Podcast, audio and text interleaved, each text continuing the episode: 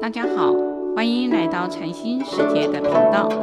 这个节目是以惟觉安公老和尚的佛法开示内容，来引领我们迈向佛法的智慧妙用，让我们生活更加安定与自在。佛学与医道第十三，无论时间或空间，我相、人相、男相、女相，都是一种相对的。即是相对，就是虚妄不实的假象，所以不能执着。疾病的起因，是因为我们的心对于相对虚妄的假象起了执着。一个是执着身体我相，一个是执着时间空间。假使破除了执着，进入了空性，超越时间和空间的相对性，心就能得到净化。自然就不会生病。众生的病是从身体而来，而身体是由业报而来。疾病的根源来自众生心中种种的烦恼邪见。总而言，就是六个根本烦恼：贪嗔痴慢疑邪见。再加以归纳，就是贪嗔痴三毒。那贪嗔痴的烦恼能引发身体的疾病，并非只是佛法的道理。现代有许多研究也证明，心理的状态确实会影响身体。身体与心理的关系本来就密不可分。心里如果保持的安定愉悦，身体自然就会感觉轻快。心中若是充满了烦恼，由烦恼产生的毒素就会。使生理产生了变化。如果不懂得用善法来转化烦恼，日积月累就会产生的疾病。在具身认知的一本书里面呢，身体如何影响思维和行为的这个书里面呢，哈，有一个故事。有一位叫罗拉的聪明的上进女孩，她刚刚从一所著名的长青大学毕业。并且在一家位于曼哈顿的顶尖公关公司得到了第一份工作，但是他的未婚夫布莱恩却在一场车祸中去世。罗拉遭受了极大的打击。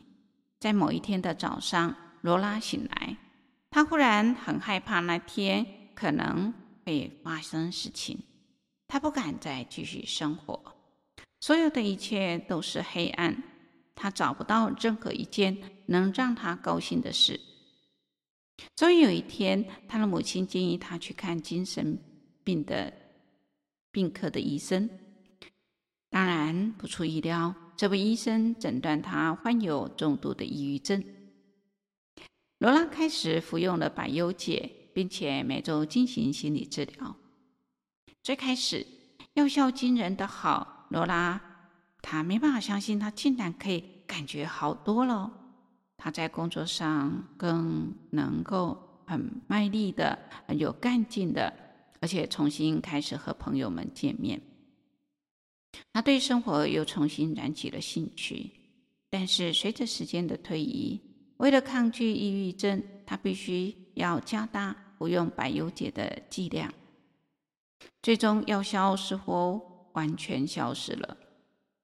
罗拉的医生开始给他用另外一种药，但是这次他的抑郁没有得到缓解。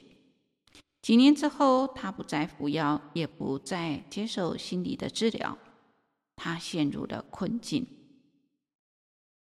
那么，这个根据美国 CDC 调查，近万名的这种青年成年人当中啊，评估每个人的焦虑、忧郁症以及在这次疫情下造成的创伤等相关的疾病的这种症状，发现逾四成出现不良的心理或行为健康的问题，有百分之三十点九的民众有焦虑或忧郁的症状，百分之二十六点三的人有疫情有关的创伤和压力。所以在疫情之下，你的身体健康，但你的心理健康吗？所以，呃，有很多有忧郁的人或是躁郁症的人，常常他们没有病识感。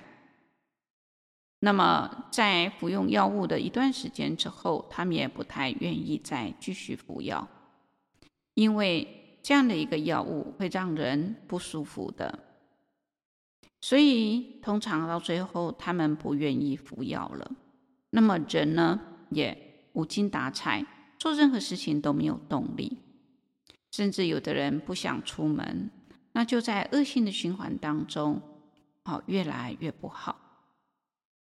其实，当你自己或是你周围的人有面临这样的的时候，他更需要有人陪伴着他，要有耐心的去陪伴着他。那么第一个呢，就要从饮食上来啊着手，譬如说。这个饮食啊，啊，避免太多的糖分啊、咖啡因和脂肪的摄取。那么，这个饮食当中是否有包量包含了大量的这种啊新鲜的啊蔬果啊，让它来饮用？那他是不是嗯有定时定餐呢？还是说？他吃的都很过度的人工处理及大量的添加物呢？还是他有没有吃早餐呢？啊，或是他都吃安眠药睡觉啊？然后嗯，睡到中午才起来啊？啊，或是他晚上不睡啊，只有睡白天啊？还有就是啊，都在刷手机呀，然后没有办法控制自己的念头啊？